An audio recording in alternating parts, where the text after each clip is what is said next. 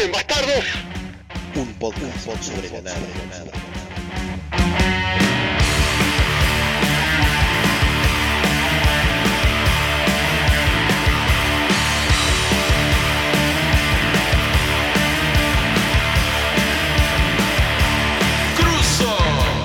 Bienvenidos a este segundo capítulo de nuestro querido podcast, donde les proponemos escapar de la superautopista informativa de los miedos de comunicación y tomar un rato nuestra ruta provincial, este camino alternativo de música, cultura y alguna que otra data.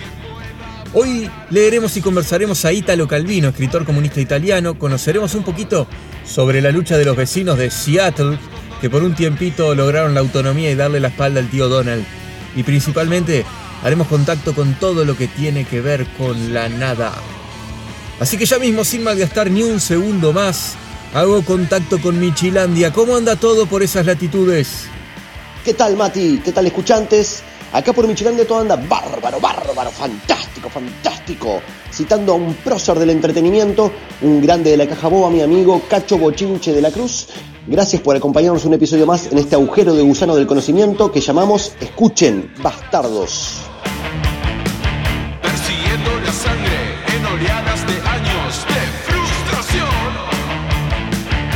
Bueno, bueno, Mati, tenemos, eh, tenemos saludines, como nos gusta decirlo a nosotros. ¡Uh, hay saludines! Sí, sí, sí, mucha gente. Eh, no vamos a poder leerlos todos, pero eh, acá tengo algunos nombres, nos llegan, explota el WhatsApp, el SMS, el MMS y todas esas siglas. Acá tengo a Alex. Mm, Alex, Alex Cremento, saludos para Alex, Víctor Tilla, El Zapato, Víctor. Grande Elsa, eh, Jorge Nitales, también no- nos escribe, este, de Jung.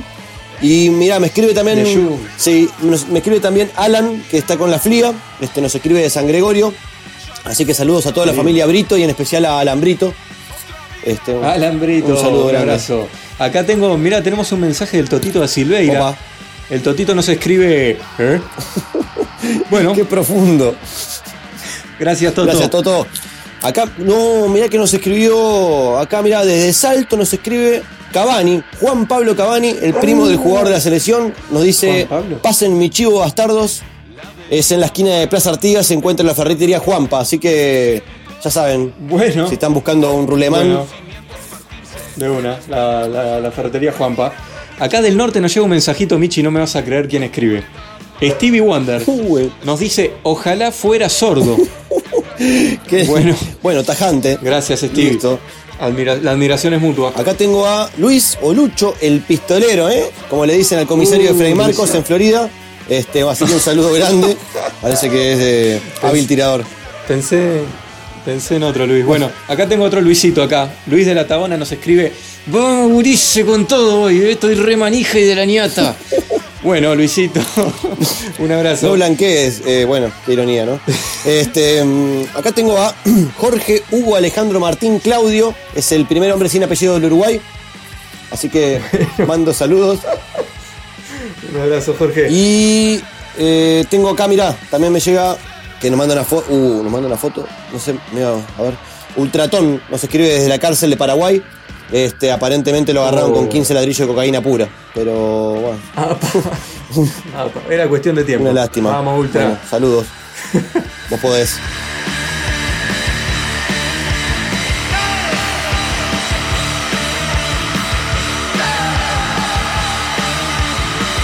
Contame, me dijiste algo de que anduviste por el terreno de los documentales. Anduve, sí, anduve por el terreno de los documentales porque lo que pasa es que me quejaba una pregunta, ¿no? A ver, y yo te pregunto a vos y vos me dirás eh, cuál es tu opinión.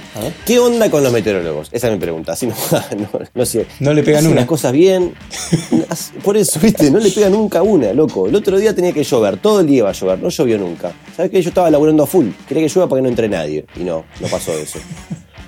Y, y no le pegan una, y yo qué sé. No entonces una. está, dije, bueno, Yo creo voy, que- a, voy a tener que. Para mí toda esa Sí. tecnología, por lo menos en, en nuestras latitudes, no estaría funcionando mejor que salir al patio y mirar para arriba, digamos. Es eso, boludo. Es como, no sé, si- no sé qué película o, o serie de dónde lo saco la idea esta. Capaz que es padre familia nomás. Este, porque muchas muchas referencias las tengo de ahí. Pero que dicen, hay solcito. Y señalan, viste, va a haber un solcito con un- una nubecita. Ah, es buenísimo. Debo confesar, yo, eh, yo soy de los que miran el pronóstico de forma infantil. Yo miro los dibujitos.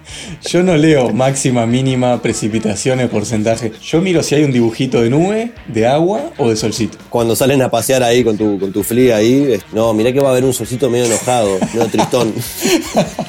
Exacto. Eso, eso somos Y nosotros. bueno, está, entonces, tipo, re contento además. Así no tendrías somos. que estar contento por eso. no tendrías que estar contento por eso, pero bueno.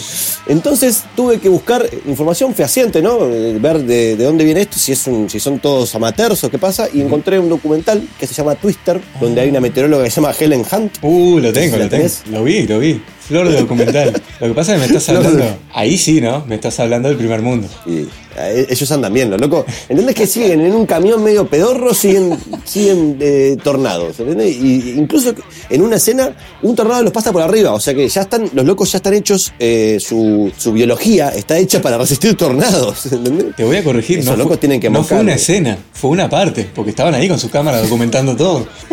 Ah, te pido mil disculpas. Por supuesto. Sí, eh, es re loco porque acá no te pueden predecir una lluvia y allá los tipos saben para dónde se va a mover el tornado. Pero bueno, Helen Hunt, que dije, yo pensé que, que, me la- que era Judy Foster, porque son como primas. Una es la talentosa y la otra no. Te invito a que me digas cuál es la talentosa para vos y cuál no. Hay tres primero, porque vos decís Judy Foster y está Jodie Foster también. Así que sería- serían tres.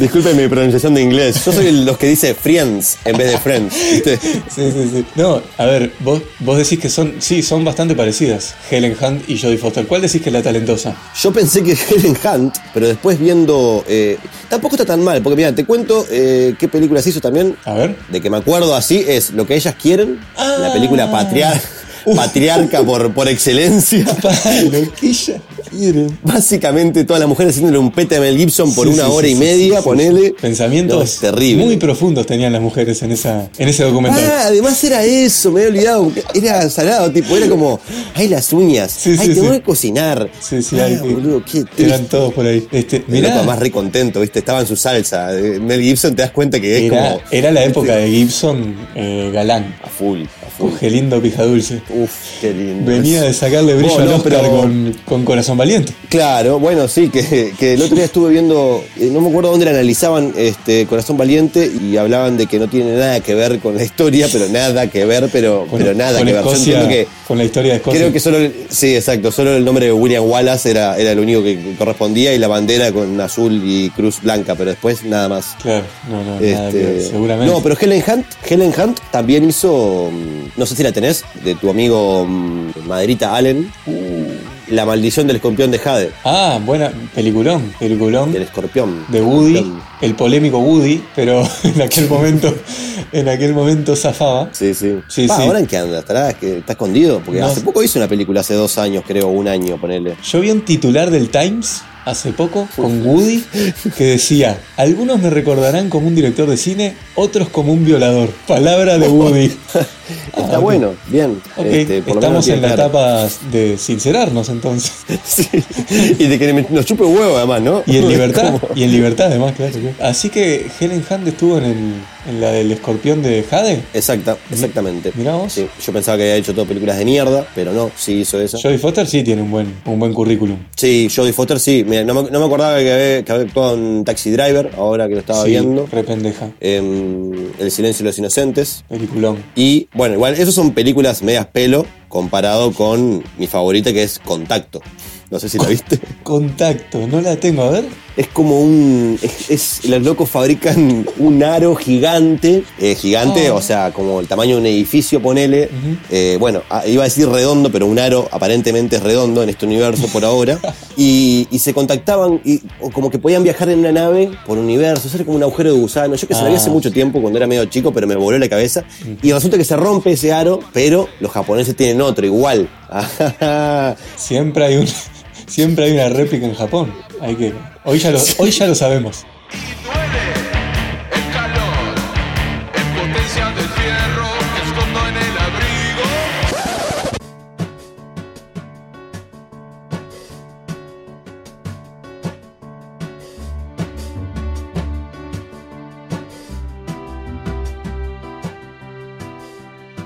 Hola, mi nombre es Ricardo Viarca y bienvenidos a Esto es Ricardo.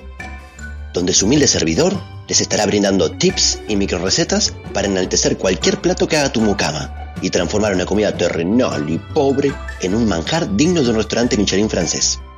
Todos conocemos el huevo frito, simple, grasa, planero, en fin, rústico.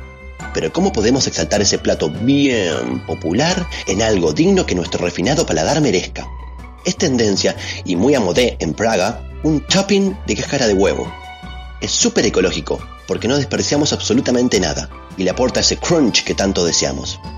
Para eso, mientras freímos el huevo en la sartén de cerámica importado, ponemos las cáscaras en un bowl y luego, con la ayuda de un mortero de mármol lustrado, trituramos las cáscaras hasta que queden en pequeños pedazos. Salpimentamos el huevo y luego cascareamos a gusto. No se olviden de cuidar sus encías porque a veces sangran un poquito. Pero como siempre decimos, lo que está a la moda a veces duele, pero vale la pena el dolor y el sufrimiento para sentirse de la realeza. Eso es todo por hoy. Recuerden, soñar tener una vida de exquisiteces es solo eso. Soñar no es para todos. Hasta pronto, Reyes.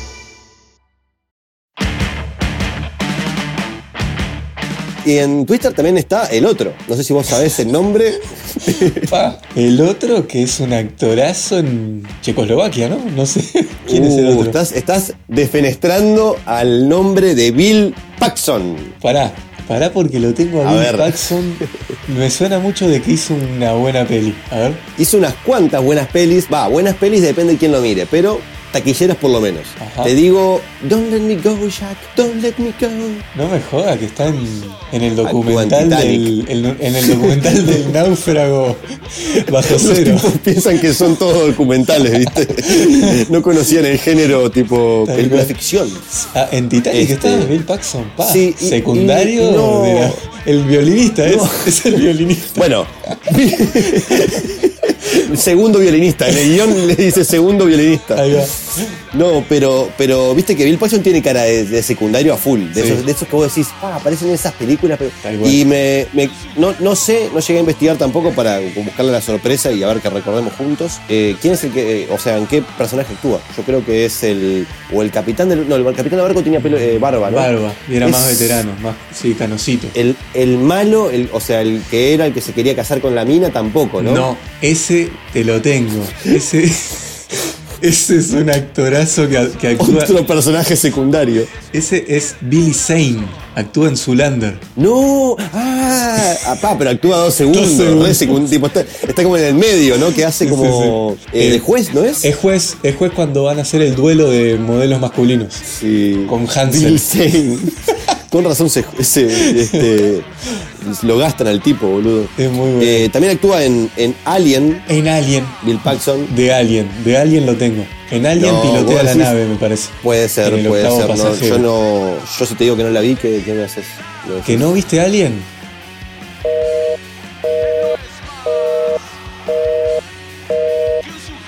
Ese fui yo cortándote. Perfecto, excelente. Eh, pero tengo más. Apolo 13, Pará, que también a- a- en el póster por lo menos aparece pilotando la nave. ya está. Ahí ya, ahí ya lo tenés como. A ver, el tipo metió Apolo 13 y Alien, ya. Digamos que No, va, va a una Comic No Con. olvides de Twister. Va a una Comic Con y le van y le piden autógrafos, digo. Para mí que sí. Ciencia mí- ficción a que sí. full, así que me, me encantó, te digo. Pará, porque no queda ahí. no solo. ¿Querés más? No solo Alien, Apolo 13, a ver, Titanic, a ver cuál más. Depredador. Que no sé, no sé de qué hace, si de, si de cuarto árbol secundario o, o tipo, viste, vestido con en- forma. yo en Depredador me acuerdo de Arnold, obviamente. Me acuerdo de uno latino, que era como una versión Rambo del latina. Y un Ah, vos te referís a Latino 3. y un negro. Tenían un una propaganda de Levis ahí en Depredador. Me parece que estaban con la diversidad a full. Y última. No. Me compro un póster de Paxson. Claro, muchacho. Pero comparte un, o sea, un póster de Paxson, pero solo él, tipo vestido normal, con una camisa, poner tipo como en la casa, así tranquilo, viste, Sí, sí. parado, con cara seria. Paxson ¿viste? dominguero, ¿viste? Claro, ahí va, Cero exacto. héroe del Sifi. No, ter- ¿cuál Terminator? ¿Tenés el, el- el dato de en cuál actúa? La 1, creo. En la 1. Ah, bueno. Sí. Bien, la 1 y la 2 son buenas. El resto me decepcionó un poquito, pero. Eh, hablando de. Vos me habías tirado. eh, Viste que los gringos son muy buenos en el tema de predecir el clima, como vos bien decías. Y además tienen unos cojones, unos bardanca grandotes, porque te predicen el tornado y salen a buscarlo, ¿viste? Yo vi. Yo vi. ¿Lo, quieren, lo quieren abrazar? ¿Lo Sí, quieren sí. guardar? Lo quieren guardar. Tenés que ir Yo para vi otro uno- lado. Yo vi otro documental también que se llamaba algo así como La Tormenta Perfecta, que los tipos predicen la tormenta perfecta, pero se van a pescar, ¿viste? Se mandan. Tenían que llevar el pescado para el puerto, así que se mandan igual. En este documental está Tormenta de Facha Clooney, así uno de los... Uf, pa, mirá, yo Tormenta Perfecta la tenía como una película típica como, perdón, documental, típico como Twister. Tenía como un documental, Candente. documental típico como Twister. Eh, donde hay actores que no son tipo conocidos, ¿no? Que en realidad ya me tengo que lavar la boca con agua y jabón, porque Bill Paxton aparentemente... Tenés- eh, bueno, en la tormenta perfecta hacia el tuntún te digo que está Tormenta de Facha Clooney, tenés a Marky Mark, el del remake ¿En del? Planeta de los Simios, Mark Wahlberg, Sí, el de Ted. el de Ted, y también está, y este para mí es el actor secundario, creo que le gana a Bill Paxton. Eh, ay, no, me, no me acuerdo el nombre exacto, pero es el policía de la serie Prison Break. Ah, ¿Lo tenés? Pará, sí. Es- ¿No es el primo, no es el primo de, de Kevin Panceta? Podría ser, tiene un parecido en la cara, ¿no? Puede Tiene un ser, aire. ¿no? que- no, porque, pará, porque no actúa también en máxima velocidad 2. Sí, ¿Qué? en máxima velocidad 2, exactamente. Pero Kevin, Kevin o, o el tuyo. Eh, el mío, el mío. Ahí va. Está, sí, sí, sí, sí, sí. no me acuerdo el nombre. Les debo, les debo el nombre de este actor irrelevante. Y quería hacerte una acotación, porque no sé si te acordás de la, de la primera escena de Twister, de cómo, esto es mortal, cómo surge la pasión de la mina por ir a capturar tornados. ¿Te acordás de la primera escena? No, no, no me acuerdo, no me acuerdo, pero supongo que. A ver, contame, contame. Helen Hunt es una niña y está con su familia en la casa. Y obviamente hay un tornado afuera. Y la familia, como buena familia yankee, tiene un refugio antibombas, digamos un sucucho. Y van todos al refugio y el padre es el último en ir y el tornado se lo lleva. Y al padre, Pobre Helen. al padre lo asesina un tornado. Así que esto es una historia de, de venganza. Hasta que encuentra el tornado que mató a mi padre, no paro. No, qué fuerte, boludo, qué fuerte. Siempre esta gente, o sea, eh, vos decís que la mina nació con, con Helen Hunt, ¿no? Estamos hablando de, de la meteoróloga más afamada de Estados Unidos. Elena Cazadora podría ser. Es buenísimo los, los- los nombres en español, es genial. Este, Elena Cazadora, decís que, además, claro, Casa Tornados, es que Claro. es genial. Era el Sumoira, el destino. Ahí lo tenés. Bueno, claramente na- nació con un talento, estaba destinada, ¿viste? ¿A vos te parece que, que- que- que Helen Hunt eh, estaba destinada a hacer, eh, o, o tenía ya un talento? Porque claramente le fue bien y Casa Tornados como a, a- a trocha y moche, como decimos, ¿no? Como nadie.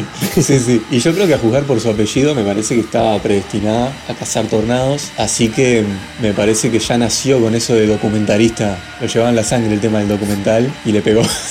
le pegó por ahí.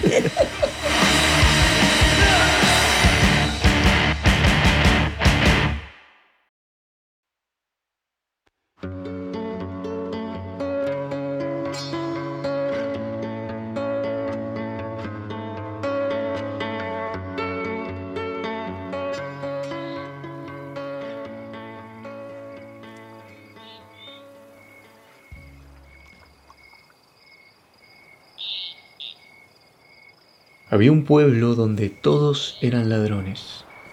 A la noche, cada habitante salía con la ganzúa y la linterna e iba a desvalijar la casa de un vecino. Volvía al alba y encontraba su casa desvalijada.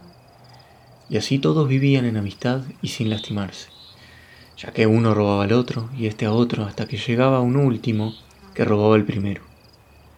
El comercio en aquel pueblo se practicaba solo bajo la forma de estafa, por parte de quien vendía y por parte de quien compraba. El gobierno era una asociación para delinquir, para perjuicio de sus súbditos, y los súbditos, por su parte, se ocupaban solo en engañar al gobierno.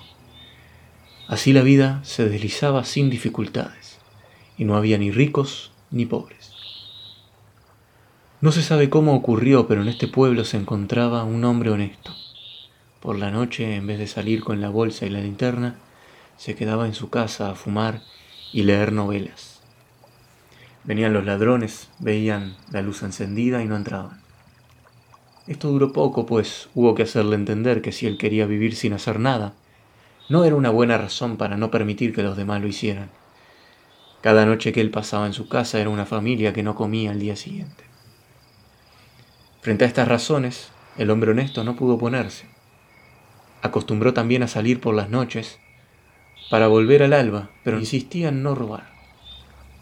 Era honesto y no quedaba nada por hacer. Iba al puente y miraba correr el agua. Volvía a su casa y la encontraba desvalijada. En menos de una semana el hombre honesto se encontró sin dinero, sin comida y con la casa vacía. Pero hasta aquí nada malo ocurría porque era su culpa. El problema era que por esta forma de comportarse todo se desajustó. Como él se hacía robar y no robaba a nadie, siempre había alguien que volviendo a su casa la encontraba intacta. La casa que él hubiera debido desvalijar. El hecho es que poco tiempo después, aquellos que no habían sido robados encontraron que eran más ricos y no quisieron ser robados nuevamente. Por otra parte, aquellos que venían a robar a la casa del hombre honesto la encontraban siempre vacía y así se volvían más pobres. Mientras tanto, aquellos que se habían vuelto ricos tomaron la costumbre también ellos de ir al puente por las noches para mirar el agua que corría bajo el mismo. Esto aumentó la confusión porque hubo muchos otros que se volvieron ricos y muchos otros que se volvieron pobres. Los ricos, mientras tanto, entendieron que ir por la noche al puente los convertía en pobres y pensaron, paguemos a los pobres para que vayan a robar por nosotros. Se hicieron contratos, se establecieron salarios y porcentajes, Naturalmente siempre había ladrones que intentaban engañarse unos a otros, pero los ricos se volvían más ricos y los pobres más pobres. Había ricos tan ricos que no tuvieron necesidad de robar ni de hacer robar para continuar siendo ricos. Pero si dejaban de robar se volvían pobres porque los pobres los robaban. Entonces pagaron a aquellos más pobres que los pobres para defender sus posesiones de los otros pobres. Y así instituyeron a la policía y constituyeron las cárceles. De esta manera, pocos años después de la aparición del hombre honesto, no se hablaba más de robar o de ser robados, sino de ricos y pobres, y sin embargo eran todos ladrones.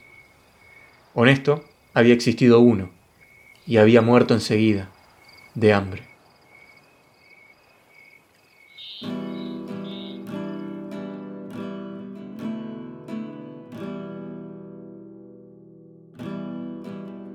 Italo Calvino, Santiago de las Vegas, La Habana, Cuba, 15 de octubre de 1923. Siena, Italia, 19 de octubre de 1985. Escritor italiano.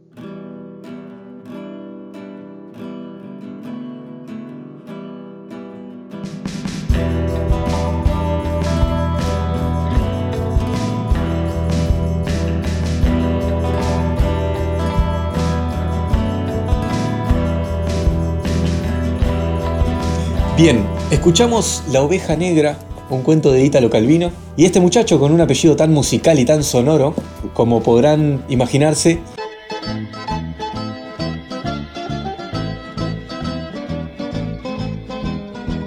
nació en Cuba, eh, damas y caballeros, no se paranoiquen y no desconfíen de todo lo que saben o creen saber de Calvino y de la vida. No se vuelvan terraplanistas todavía por este datito de color, ya que a sus dos años parte con sus viejos a Italia. Un cuento breve que en su estructura se puede decir que es cuasi fabuloso por esta forma de expresión casi que con, con pretensiones de moralejas. Sigue un poco la línea de gallinas, el cuento que tocamos previamente en el episodio 1, en el sentido de que funciona como una alegoría del inicio de la propiedad privada. En este pueblo se rige un sistema igualitario en el que todos roban y todos son robados, por lo que se establece en cierta forma un sistema de igualdad. No hay clases sociales y no hay quien goce de mayores riquezas que otro, ¿no? De todas formas, algo ocurre que rompe un poco el equilibrio de esta maquinaria perfecta y eso es la llegada de un hombre honesto. El mismo podría llegar a representar, en mi opinión, por lo menos dos ideas. O sea, la literatura como arte para mí siempre admite un millón de lecturas, pero yo voy a plantear dos posibles que, se me vinieron a mí cuando leí esta historia. Una idea que me seduce más por lo que tiene que ver un poco con mi subjetividad y mis principios ideológicos, en la cual le quitaría por un rato el rótulo de héroe a este personaje, a este protagonista, y creo que se presenta una crítica al sistema establecido de moral y de ética ciudadana que vendría a personificar este, este señor, condenar un poco eso del clásico bien y mal, ¿no? De una sociedad en la cual prima un poco el pensamiento binario. Mm, a mí me, Nuestra sociedad. A mí me gusta un poquito eso del bien y el mal, ¿viste? Yo soy como más Power Ranger, me crié con ellos, hay, hay monstruos y hay, hay salvadores, ¿viste? A mí no, eso, bueno, está, yo qué sé, es, es subjetivo. vos Sos, sos del blanco y negro, te gustan esas paletas. Y yo qué sé, no sé, yo entiendo que, que, a ver, que hay todo un- distintas visiones aceptables, pero quieras o no, nosotros creo que nos regimos por un bien y el mal. Nosotros consideramos que algo está bien y algo está mal. Pero yo no considero, no lo considero de forma tan tajante en el sentido de que ¡Brujo! ¡A la me hoguera! parece me parecería una definición muy simplista de las cosas también, definir todo como blanco negro, bien mal. Sí, bueno, cre- Creo que hay matices en el medio, ¿no? además capaz que también eso es lo que genera donde, que estemos donde estamos ahora, ¿no? Porque más allá de que, de que yo... Sería, claro, tu propuesta, que resulta muy aceptable, eh, plantearía como que lo que estamos ahora estaría muy lindo y correcto, ¿no? Claro, sí, sí, en las charlas de Facebook, en los partidos políticos, en peronistas, no peronistas, todas esas cosas, ¿viste? Que... Bueno, lo que decía, condenamos un poco el pensamiento clásico del bien y el mal y de una sociedad de pensamiento binario y demostrar también cómo quizás un ser no puede comportarse como una isla, aisla- aislado del resto sin hacer de alguna forma tambalear el mundo para todos, ¿no? Ya que respondiendo a su intachable honestidad, este hombre termina rompiendo el funcionamiento de una maquinaria perfecta de igualdad social. Él llega montado en su heroico personaje de caballero blanco incorrompible y termina arruinando la fiesta para todos y a partir de su actitud, como desarrolla la historia, se crean las clases sociales, algunos empiezan a acumular bienes, le pagan a los que menos tienen para que los protejan y se instaura la policía. Podría funcionar un poco como alegoría de cómo comenzó la sociedad que hoy conocemos, ¿no? Esta organización que tenemos hoy donde brilla por su ausencia la igualdad social y donde existe el principio fundamental e inviolable de la propiedad. Cito una parte del cuento que dice, el comercio se practicaba solo bajo la forma de estafa entre el que vendía y el que compraba. Esto si se quiere podría significar que si querés recuperar algo de lo que, de lo que perdiste intercambiamos por otra cosa que yo quiera, que podría ser el trueque, ¿no? Ajá. Sí, sí, Bien. yo me, cuando lo, estu- lo- lo leí me, me- me hizo así a, este, a acordarme de eso. Del trueque. Ajá, esa sería la forma de comercio. Y era una sociedad que está equilibrada aparentemente en el concepto del ojo por ojo.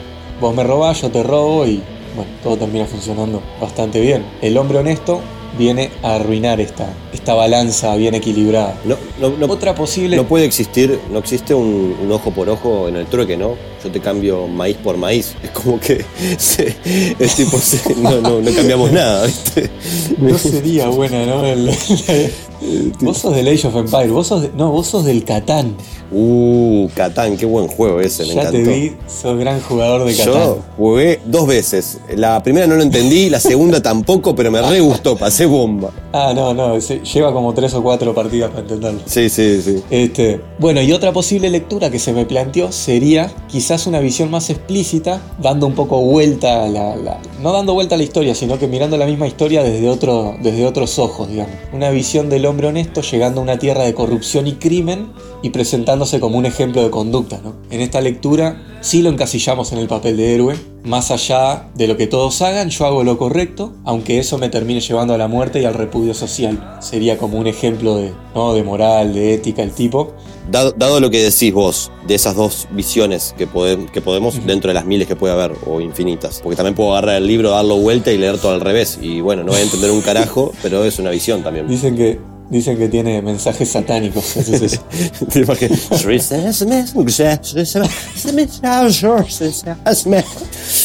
Este, no, que también hay una visión que se me, se me ocurre a mí, seguramente por muchas películas, que es la visión donde el loco no es ni bueno ni malo, simplemente es un error, como un error en la Matrix, ¿no? Que el, me gusta. Que el tipo, en realidad, porque no, yo cuando lo leí, a ver, no lo, y eso que lo leí hoy, pero no me lo, no, no acuerdo si tenía una impronta al tipo de, de querer hacer algo bien o simplemente le da igual, y era como, todos no sabían bien lo que estaba pasando, como para, ¿por qué está pasando esto, viste? Este, creo que igual eh, Ítalo Calvino, no sé por qué le digo el nombre completo, vamos a llamarlo Ítalo para los amigos. O Ita, como le gustaba que le digan, este, lo- los más Ajá. allegados. Pero Ita no creo que quiera decir que, bueno, es una casualidad que estemos donde estamos, ¿no? O la creación de propiedad privada es una casualidad, ¿no? Creo que va más Claro, por el lado y- de. Yo comparto esa visión de, de que el tipo es un error en la Matrix y que viene a romper con una normalidad, ¿no? Exacto. Y ahora más adelante vamos a ver un poco la inclinación ideológica de Calvino y yo creo que va también un poco por el lado de la crítica al sistema, ¿no? Un Calvino comunista, digamos, que yo creo que no las actitudes del protagonista o de este personaje eh, no vienen a, a ser inocentes, digamos, Ahí no va. vienen a ser Sí, sí, sí. casuales. Ahí va, exacto, tal cual. Y esas dos posibles visiones que me surgieron me parecen bastante como antagónicas y me parece que se pueden dar mucho, ¿no? El que agarre esta historia como, como una alegoría del bien y de lo que hay que hacer a pesar de lo que todos los demás hagan, ¿no? A pesar de las inconductas del resto. Y también da para cuestionarse varias cosas, ¿no? Se presenta la otra postura que, que digo como antagónica, en que la sociedad funcionaba bien, vos. La sociedad era igualitaria, la gente vivía bien, vivía tranquila. Y eso también a mí me, me dispara la, la pregunta de si la moral es un sistema que puede establecerse en soledad o si cumplir con las normas sociales que hacen funcionar mejor las cosas para todos es moral, ¿no? Claro. Si la moral es independiente al bien común o si la moral se construye entre todos. Sí, bueno, yo, yo pienso que, que para mí sí, la moral es, eh, o sea, es, no es este, independiente del bien común. La parte de la moral se construye. Socialmente. Uno, claro, uno no, no nace con, no es un egoísta independiente y un ser totalmente apartado de lo que lo rodea. Creo yo que como seres humanos y te- teniendo la capacidad que tenemos, eh, que nos diferencian de otros eh, seres vivos, tenemos Ajá. hasta la responsabilidad de, de- de lograr un ecosistema equilibrado y justo, ¿no? Que, que, bueno, que obviamente no estamos haciéndolo. Eh, es como medio, también las dos visiones que tenés, me- me- también me surgía eso como medio irónico, el, el héroe cagando todo, ¿no?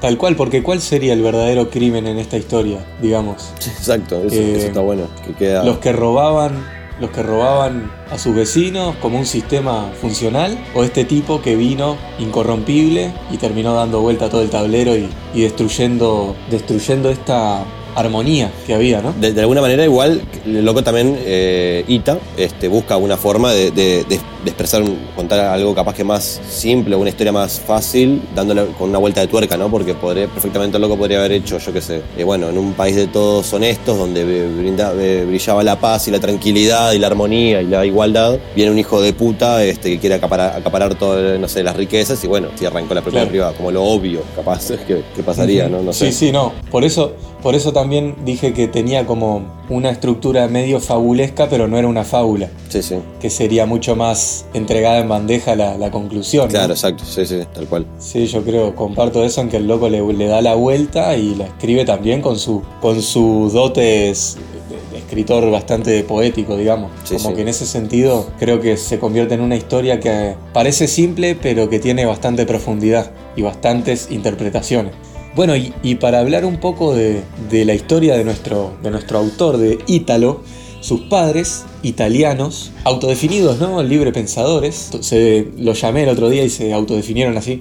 Me dijeron que eran. Bueno, su padre, influencias anarquistas fuertes, habían emigrado de Italia. El padre participa, de hecho, en la Revolución Mexicana, allá por el año 1910. Bueno, del dictador Porfirio Díaz. Un par de nombres que tengo que, que tirar, ya que nombré la Revolución Mexicana. Pancho Villa, Emiliano Zapata. ¿Pancho Villa Y- no es como el Quijote o como el zorro?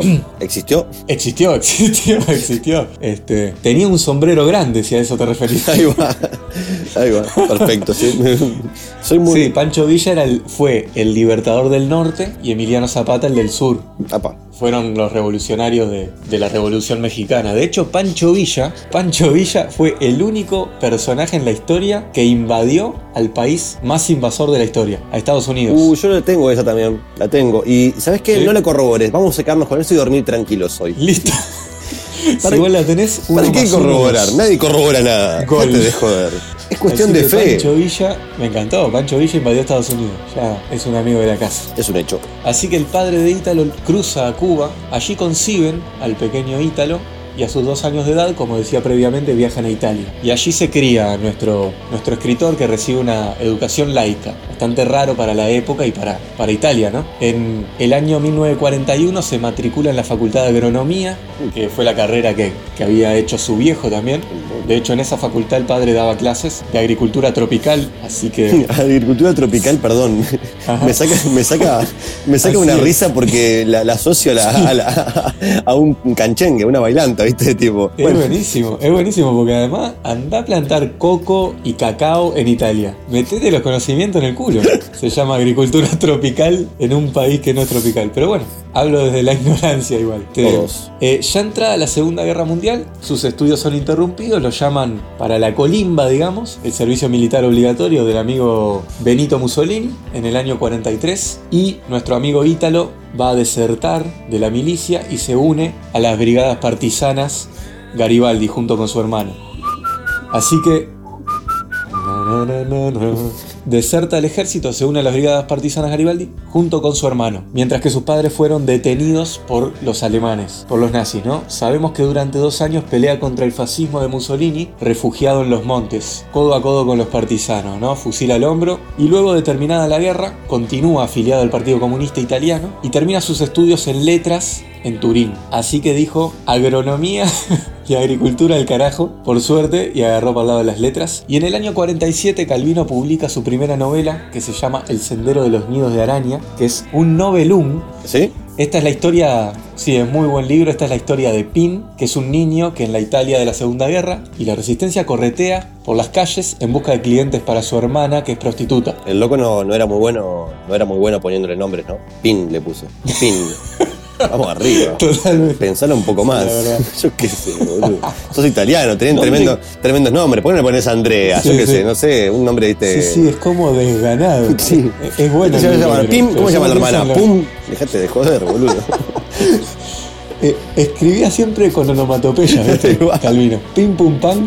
Bueno, eh, nuestro prota- protagonista del Sendero de los Nidos de Araña, Pim, corretea las calles en una Italia de la Segunda Guerra en busca de clientes para su hermana que es prostituta. Un día le roba la pistola a un milico alemán y lo meten preso en la cárcel. Ahí conoce a muchos comunistas, logran escapar y se van a las montañas, a las montañas a luchar con los partisanos, ¿no? Y listo. No más spoilers, así que a leer. Uh, pará, no seas malo, boludo. No hay una peli, por lo menos en 3D, algo. Tengo que leerlo, en A serio. leer, dije. bueno, está, perdón. A lo Fiura, a lo Fiura. Uh, ¿Te imaginas eh, eh, un, un, este, un universo paralelo donde Hitler en vez de quemar libros obligaba a la gente a leer y en vez de matarlos le daba comida y los educaba? Era tipo tremendo... este, Te das cuenta que tenés un guion en tus manos, ¿eh? me doy cuenta A que... escribir, a escribir. Uy, no, no lo puede hacer alguien por mí, no le puedo pagar a alguien. Uy, no tengo plata. Miche, acordate que no tenés plata. Bueno, Calvino dijo acerca de El sendero de los nidos de araña, tal vez en el fondo el primer libro es el único que cuenta. Tal vez habría que escribir ese y nada más. Qué vago, muchacho, no quería hacer nada. Fuertes declaraciones de Ítalo y le agradecemos que se cagó en sus palabras ya que años después Sí, obvio. escribe La oveja negra, el cuento que nos convoca en este momento. No estaríamos acá sin Así Ítalo, que bueno. No estaríamos acá. En el año 49 Ítalo saca un libro de cuentos que se llamó, se llamó Por último el cuervo, muy bueno, lo recomiendo. Leí un solo cuento, así que no voy a hacer careta, pero el que leí, que es justamente el que le da nombre a este libro, eh, es muy lindo. Eso, eso es como leer, eh, el- ¿cómo se llama? La contratapa. No sea malo, eso lo hago yo. Sí, sí. Lees el índice, la contratapa y ya decís que lo leíste. Por último el cuervo, busqué el que decía Por último el cuervo y listo, leí la obra. Exacto. Gol. Ambas obras pertenecen, El Sendero de los Nidos de Araña y por último El Cuervo, al movimiento neorrealista italiano, que fueron escritores que sacan las obras entre el año 45 y el 57, ¿no? En la posguerra, en la post-segunda guerra, temáticas influenciadas por la Segunda Guerra Mundial y generalmente testimoniales, ¿no? Casi que historias reales se podría decir, ¿no? O vividas en carne propia por esta gente. Sí, como, eh, la, la historia de Pin, nuestro amigo del sendero del- de, de los nidos de araña, parece como la historia de él, ¿no? No sé si estuvo. Sí. Este, pero así. Totalmente. Calvino, no engañas a nadie con el nombre Pin. Además, este. Claro, por lo menos que sea un anagrama de, su, de, de Ítalo, ¿viste? Tipo, Alito. Alito, que se llame, yo qué sé, no sé, bueno. Total. Ajá. Ótalo, ótalo. No, ahí no. Uf. Bueno, olvídate. Bueno, Soy malo con los anagramas. sí. Declarado malo con No, los además yo te anagramas. digo, sí, como si yo fuera una- un Eh, no, pero me llama la atención que teniendo tremenda vida, ¿no? El loco tipo eh, anduvo siendo partisano y todo. Este, es un testimonio casi de su vida, pa- para mí, ¿no? Obviamente estoy basándome en lo que conozco y lo que estamos hablando ahora. Y tuvo que agregarle que tuvo una hermana prostituta. No era necesario, Ítalo. Ya está, sos partisano, estás peleando contra los nazis, loco. Ya era bastante fuerte, claro. Sí. bueno, y posteriormente, Calvino en su obra se inclina un poco más hacia la literatura fantástica, también transita el, el terreno de la fábula. Algunas de sus obras principales son El Sendero de los Nidos de Araña, su primer novela, El varón rampante, Las ciudades invisibles, por último El cuervo, Marco Baldo, que es un libro de cuentos juveniles si se quiere, casi infantiles, pero con contenido político también. Me encanta. Está muy bueno. Ese para mí. Y bueno, publicó obras entre el año 47 y el año 85, así que imagínense que se paseó por varios estilos y por muchos periodos, ¿no? Lo que más nos convoca de Calvino es el periodo neorrealista, que es donde expresa la lucha y las vivencias de esta Italia antifascista, en su caso, pero a lo largo de toda su obra uno puede ver los tintes de este Calvino popular, contestatario y de un estilo muy poético en su escritura, ¿no? También una literatura muy visual, e incluso en la literatura juvenil como Marco Baldo, se ve un, un escritor comunista, se nota un poco la ideología del- de la protesta y de lo popular. Bueno, genial, Mati, me encantó el Calvino. Bueno, le, le dejaremos a todos este, links, tan ya sea el cuento y un poco sobre la historia de él. Por supuesto, Calvino para todos. Salud.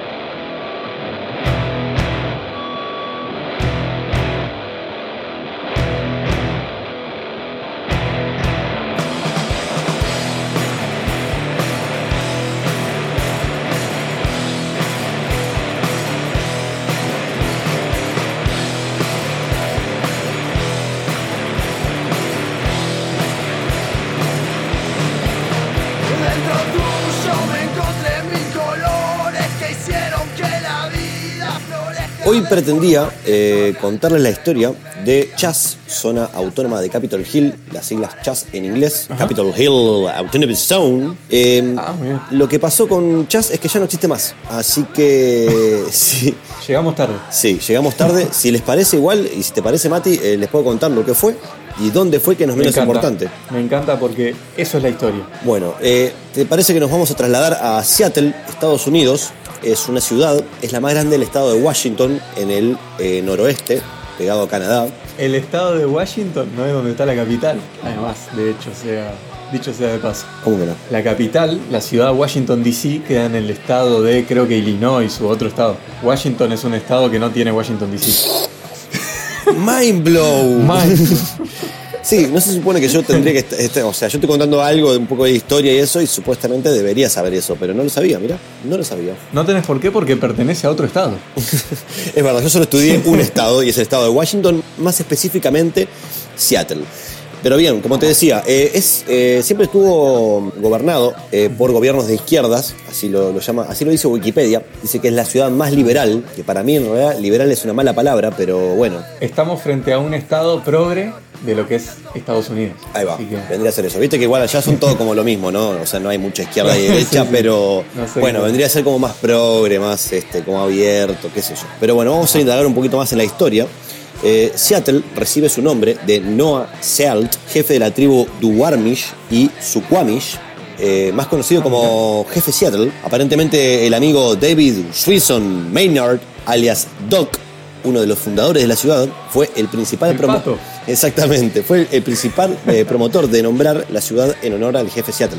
Nosotros estamos hablando más o menos en el año 1851. Me sorprende igual que lo hayan llamado en honor al jefe Seattle.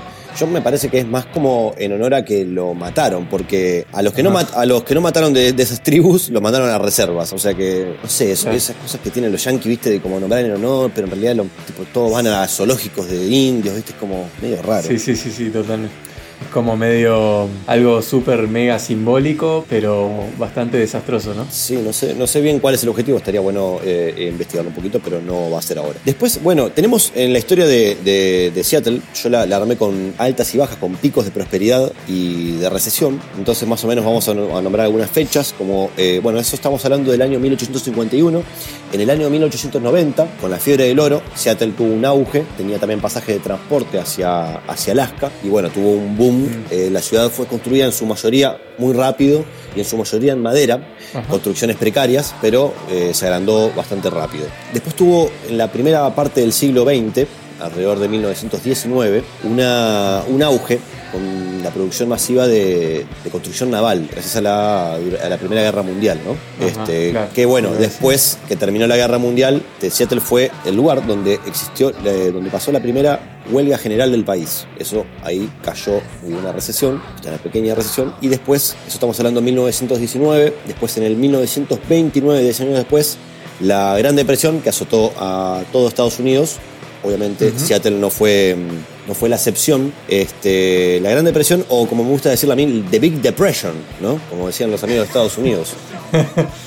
Bien, después, bueno, durante la Segunda Guerra Mundial también eh, trajo mucho trabajo a, a la zona y más que Porque nada... funcionaba que eh, era como, es como un puerto, digamos, puerto militar o No, era, eh, no, simplemente un puerto. Yo supongo por la, la cercanía también a, viste, con el tema de Japón y todo eso, Sí. más que nada en la Segunda Ah, Guerra claro, Mundial. el- Pero en la Segunda Guerra Mundial, lo que pasó en Seattle, que se fundó la empresa Boeing. Después, bueno, posguerra, este, también tuvo un auge, ya aviones este, comerciales, ¿no? Y Ajá, después, claro. eh, en finales de los 60 y los 70, hubo la, tuvo la crisis del petróleo que azotó también gran parte de- del mundo, ¿no? Ya estamos hablando internacionalmente, y hubo obviamente una baja de Boeing, ergo Seattle se fue un poco para abajo, ¿no? Estamos hablando de Ah, todos, este, más o crisis. menos, ¿sí? No es que te- la gente estaba comiendo basura ni nada de eso, ¿no? Pero, Claro. pero bueno, Sí, sí, hubo una crisis. primer mundista. Allá a partir de los 80, enseguida en los 80, eh, ya eh, Seattle empezó a prosperar y hasta ahora ya no paró.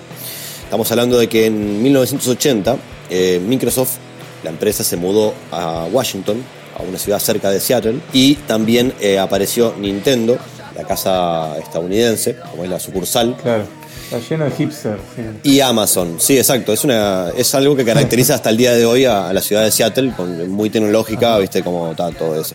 Es más, creo, si no me equivoco, que está eh, Silicon Valley, pero no estoy seguro de eso. Silicon Valley, puede ser. Eh, se- ah, no, es en California, me parece. Bien, Pero olvídate, cortalo eso entonces. Ahí abajito. Bien, esos fueron en los, en los 80, ¿no? El pico del auge y hasta ahora no ha parado de, de crecer, ¿no? Y llegaron los eh, hermosos 90 y ahí llega el grunge, básicamente. Uh, sí, sí. Ahí te lo ten- Ahí apareció Seattle en el mapa para mí. Exactamente, para mí también. Bueno, eh, lo qué despreciable y hermosa época, ¿no? Los lo 90, estúpidos y sensuales 90. Eh, Seattle fue cuna de bandas icónicas de grunge, vivió nacer a Nirvana, a bandas como Soundgarden, eh, Pearl Jam, Ajá. Melvins, Alice in Chain, Mad Honey. Pero no es solo eso, papá, porque vos decís, claro, vos te gusta. Heart. No me dejes el rock, el rock and roll clásico afuera. Exactamente. Bueno, pará, ¿de qué estás hablando vos? De Heart. Uh, nadie la conoce esa, loco. Nadie la conoce. Las hermanas Ann y Nancy Wilson. Famosas por su rock and roll eh, sin, sin pelos en la lengua, ¿no? Ya te, ya te voy a conseguir algún tema ahí. ya, ya vamos a pasar un tema. un tema. Pero yo, Corazón. yo igual te iba a decir que tampoco es solo, solo grunge. En, en- hay una movida cultural muy grande en, en Seattle, siempre lo hubo. También fue cuna de, literalmente cuna de Jimi Hendrix. No sé si la tenías esa. Opa. Sí. Lo tengo, lo tengo. Sí, sí, sí. Hubo también una movida muy grande de jazz, dado que eh, va- eh, Seattle, en la época de, durante la época de la ley seca, tuvo una actitud indulgente hacia el alcohol y había muchos bares clandestinos, entonces permitió el florecimiento de la escena jazzística, ¿no? Y entonces personajes como el irónico visionario Ray Charles y el hermoso Quincy Jones este, eh, tuvieron su auge ahí, ¿no? Ellos, a pesar de que son de Chicago, ellos explotaron allá en Seattle. Es- y bueno, eso más o menos para poner un panorama, contexto más o menos de Seattle, de que estamos hablando de una movida cultural muy grande, eh, bueno, lleno de hipsters, este, medio progre, pim pum pam, la primera huelga general del país estuvo ahí, Claro. y no mucho más que otras cosas que hayan pasado en otros lados, ¿no? Bueno, y ahí eh, llegamos a lo que mm, yo quería hablar, que es Chas, Capitol Hill Autonomous Zone, o zona autónoma de Capitol Hill, que es una pequeña área dentro del barrio que lleva el mismo nombre, ¿no? Que había desatado eh, la ira de Donald Trump, porque fue declarada como zona libre de policía. O sea, estamos hablando de una zona de un radio más o menos de seis manzanas aproximadamente, donde la policía se retiró porque no aguantó los, los choques con los manifestantes debido a la, a la- bueno, toda la revuelta que hubo con el Black, Black Lives Este, Con la muerte de George Floyd y. Exacto, exacto. Hubo grandes enfrentamientos con la policía. La alcaldesa de ahí dice que en realidad los mandó a retirarse la policía como un gesto para reducir tensiones. Este, Viste que Donald Trump usa mucho el Twitter. Ajá, sí, sí. Entonces tuite- tuiteó algo como, por ejemplo, y lo voy a leer este, traducido, ¿no? El gobernador y la alcaldesa de Seattle se burlan y juegan a un nivel que nuestro gran país no ha visto nunca antes. Recuperan su ciudad ahora. Si no lo hacen, yo lo haré. Esto no es un juego. Estos anarquistas deben ser detenidos de inmediato. Muévase rápido. Eso fue un tweet que puso Trump cuando vio que se Por estaba yendo todo el país, fired. el país al carajo, ¿no? Estamos hablando, recordemos que son seis manzanas donde no había policía, ¿no? No era que habían prendido fuego todo. De hecho, quiero, voy, voy mezclando un poco porque tengo un poco de, de, de alguna, de una información ahí, este, acá separada, pero De último momento. Claro, no, ya pasó, pero bueno. No, de último me está llegando la cucaracha ahora que mm, no, no, no hubo problemas, o sea, era considerado como una primavera hippie, la, la zona, ¿no? Había carpas, habían movidas culturales, todos los bares de la zona estaban todos para, para la misma, ¿no? Era como una festividad Sí, más que nada. ¿viste? Había mucha alegría, mucha autonomía, se organizaban entre ellos. Sí, suena, suena muy lindo. Pero también suena como una pesadilla para un tipo como, como Trump, ¿no? Sí, tal cual. sí. Tanta libertad y tanta alegría. Bien, sí, aparentemente por eso es que no lo toleró, porque además ni siquiera, no- no- tampoco es que hayan pasado como seis meses, solo eso, Chas solo duró un mes, un mes y poco, lo que pasó fue que, bueno, empezaron a hacer eh, movidas mediáticas como siempre, varios medios de, comunicación, como la cadena de noticias Fox, este, que Ah, bueno, que estaba Trump públicamente ha elogiado, eh, difundían eh, imágenes alteradas de la zona, o sea, pone- por ejemplo, ponían la- eh, una foto de la zona de Chas, ¿no? Estás entrando y ponían a un logo con una metralleta, ¿viste? Eh, No sé, cosas prendidas a fuego y alguien tirando y tipo también atrás algo de Chas, ponele, ¿viste? Y después, Ajá, sí, sí, o sí. sea, a tal punto eran tan obvias que después tuvieron que pedir disculpas, o sea, salieron diciendo, ah, no, perdón, no era así. Pero ya la, la idea ya estaba instaurada en la sociedad, ¿no? Es como... Viste que las noticias negativas tienen, después dar vuelta a algo de eso es como muy complicado, ¿no? Ya la gente ya se quedó con la idea de eso. de- Sí, la- la- es lo que tiene la, la fake news, ¿no? Ya la escuchás y de todas formas te, te penetró en cierta forma en la cabeza. Exacto, exacto. Cabe destacar que no hubo ningún problema hasta el 29 más o menos de junio, donde en una noche hubo dos muertos, dos niños, uno de 16 y otro de 13, si no me equivoco. Aparentemente murieron por una riña dentro de la zona, porque además hab- había noticias de como que no dejaban pasar a gente, como que estaba prohibido el ingreso a Chas, y eso era mentira también. De hecho, la gente entraba y hay medios, hay videos que se ven claramente como era lo contrario, ¿no? Este, Si me preguntás mi opinión personal, a los, a los gurises esos lo mataron como excusa para poder entrar y, y sacar la zona, ¿no? Liberarla para ellos. Claro. Y parecería ser como la, la noticia que necesitaban para mandar a la policía para adentro, ¿no? Claro. Sí, sí, ah, de hecho pasaban, había problemas, por ejemplo, que cerca de la zona, ni siquiera era en esa misma zona, habían denuncias de robo y la policía no iba, como también para tener más excusas, ¿viste? Había una, un- una concesionaria de, de autos, de automóviles, este, que también la, la prendieron fuego, no sé qué, pero era fuera de esa zona, tipo como a dos cuadras, y la policía no, no, no iba. Con, cosa de que, bueno, se arma más quilombo, parezca como que se están tomando todo, y bueno, tengan la excusa para entrar. Pero bueno, básicamente fue eso, o sea, no hay, no hay mucha información en las redes, estaba bueno visitarla si hubiese estado más tiempo, o conocerla por lo menos con, con más info.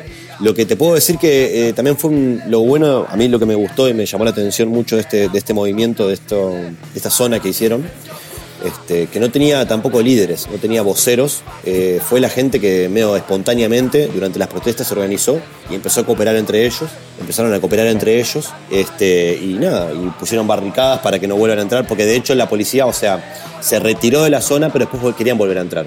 Y había, viste que tal, la policía obviamente no hay que generalizar, pero bueno, en su mayoría... eh, y, y tienen un problemita de temperamento, ¿no? Pero a lo que voy es que... Y sí, y más lo que hemos estado escuchando toda la vida de la policía de Estados Unidos, principalmente, ¿no? Había acusaciones, había este, algunos personajes eh, conocidos de, la- de Seattle, algunos raperos conocidos que estaban en la zona, que hablaban de cómo intentaron, no sé, tal día intentaron entrar y tipo atropellar una barricada con una camioneta, viste, entrar a la fuerza.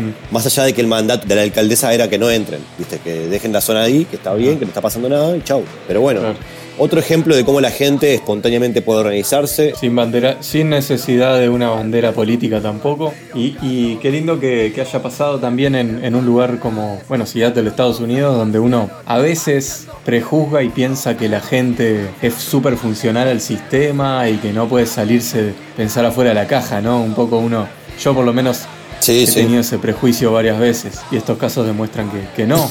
Y, qué admirable en un, en un país tan militarizado y, y tan este, controlado como Estados Unidos. Pa, eso, eso está zar- zarpado, sí, la verdad que sí. Porque que en otros lados pase, bueno, capaz que tenés más posibilidades de hacerlo, ¿viste? Pero ahí es como medio complicado. Pero bueno, surgió y bueno, como surgió también terminó, pero lo que queda es la semilla de que se puede hacer, que pudo pasar y que tampoco fue tan grave, ¿viste? Como para entrar en pánico, ¿no? Este, que es un poco lo que venimos diciendo en las historias de disidentes, de disidentes por el mundo, que explicamos y contamos un poco formas de, de vida, de organización, de autogestión, este, momentos, no tienen por qué ser este, muy largos, periodos, eh, donde la gente intenta, bueno, luchar contra el sistema. Básicamente es eso, porque la verdad que este sistema no está funcionando y, y habría, y habría que empezar a buscar por lo menos otras alternativas, digo yo. Totalmente. Y la tolerancia tiene una fecha de caducidad y siempre en algún momento se explota, ¿no? Y me parece que está buenísimo y es un, un- fue un momento histórico, seguro en Seattle y en Estados Unidos y es otra historia más de inspiradora para este disidentes y formas de organización alternativa.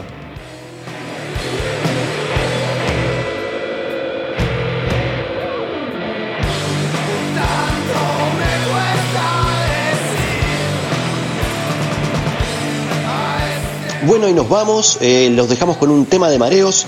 No se olviden de seguirnos en Instagram y en Facebook, donde vamos a dejar todas las novedades, eh, links de las distintas columnas y los episodios, como de las cosas que contamos en los mismos.